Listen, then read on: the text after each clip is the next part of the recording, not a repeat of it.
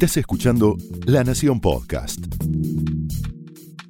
A continuación, el análisis económico de José del Río en Mesa Chica. Les quiero contar a ustedes que las trampas son de Alberto y de Cristina. ¿Por qué las trampas son de Alberto y Cristina?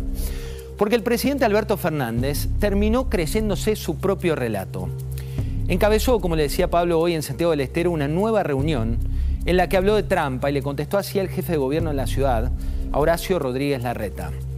En ese contexto, con una frase que tiene que ver con la trampa, se confundió también cuando dijo que le pide que manden a 203 kilómetros cuadrados la misma cantidad de dinero que necesitan 80.000 kilómetros cuadrados del norte de la Argentina.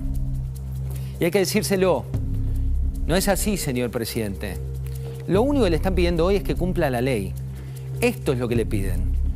Usted anunció que no iba a acatar el fallo de la Corte, pero finalmente tuvo que retroceder. Lo hizo claro, está a su forma, ¿no? 2,4 millones de contradicciones tiene Google.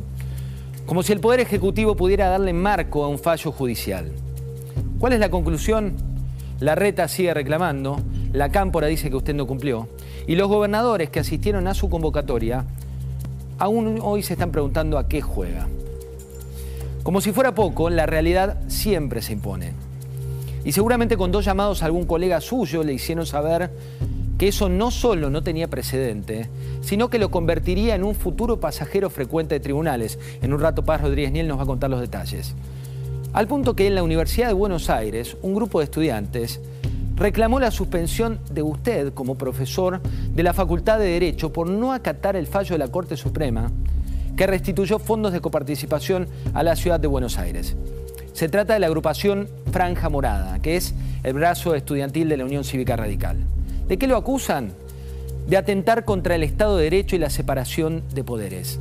Algo similar ocurrió con muchos teóricos, ocurrió con muchas personas que le están cuestionando esto.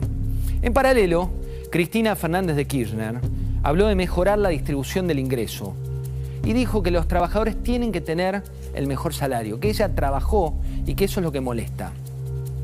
También habló de desendeudar el país. Mirá. Mauricio Macri modificó con un decreto simple, un decreto simple, lo que le tocaba al gobierno nacional de coparticipación y le dio muchísimo al gobierno de la ciudad de Buenos Aires la ciudad más rica de la República Argentina.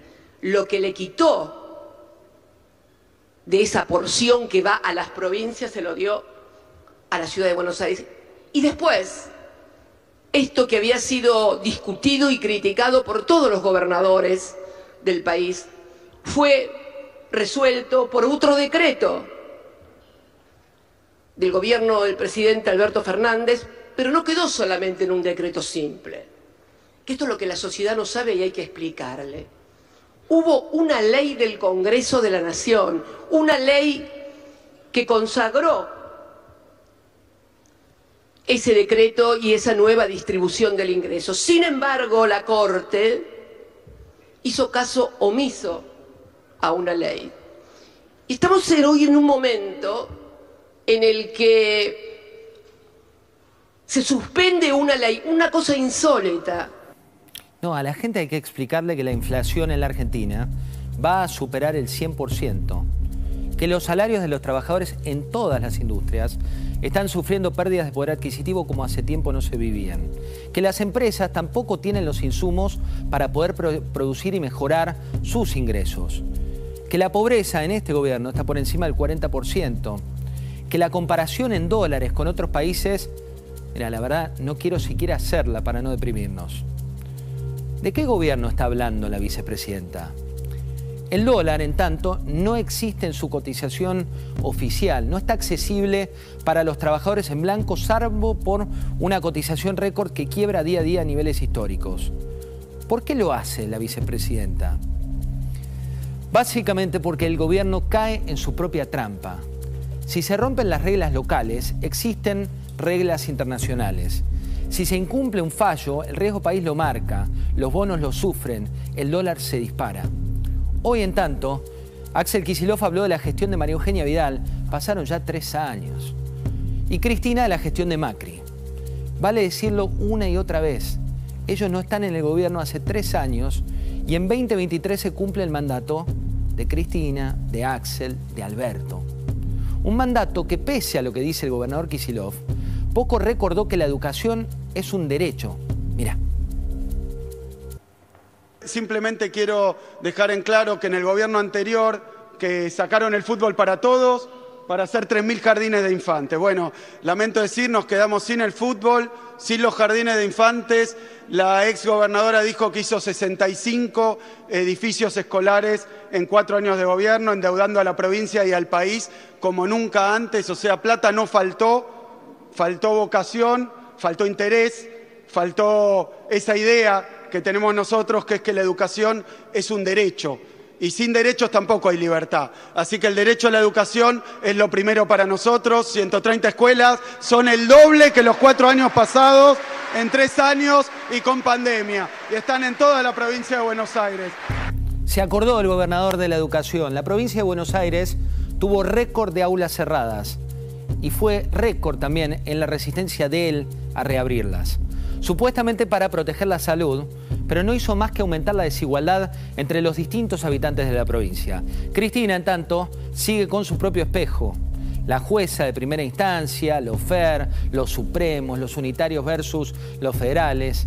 Estimada vicepresidenta, lo que está pasando en la Argentina hoy es una crisis económica que se lleva puesta a la clase media. El endeudamiento en pesos está a niveles récord que lo va a pagar el próximo gobierno. El Banco Central está con reservas en picada. El riesgo país que está mirando lo que usted quiere entiende cuál es el norte que usted ve para nuestro país. Mira.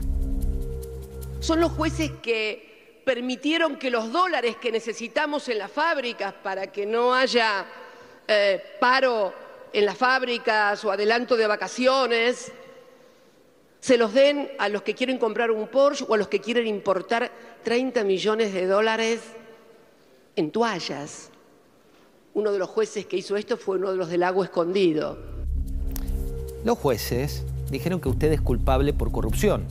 Los jueces dijeron que usted es culpable por la causa de vialidad. Y los dólares no están, pero no por los jueces. No están porque ustedes rompieron absolutamente todos los marcos conocidos.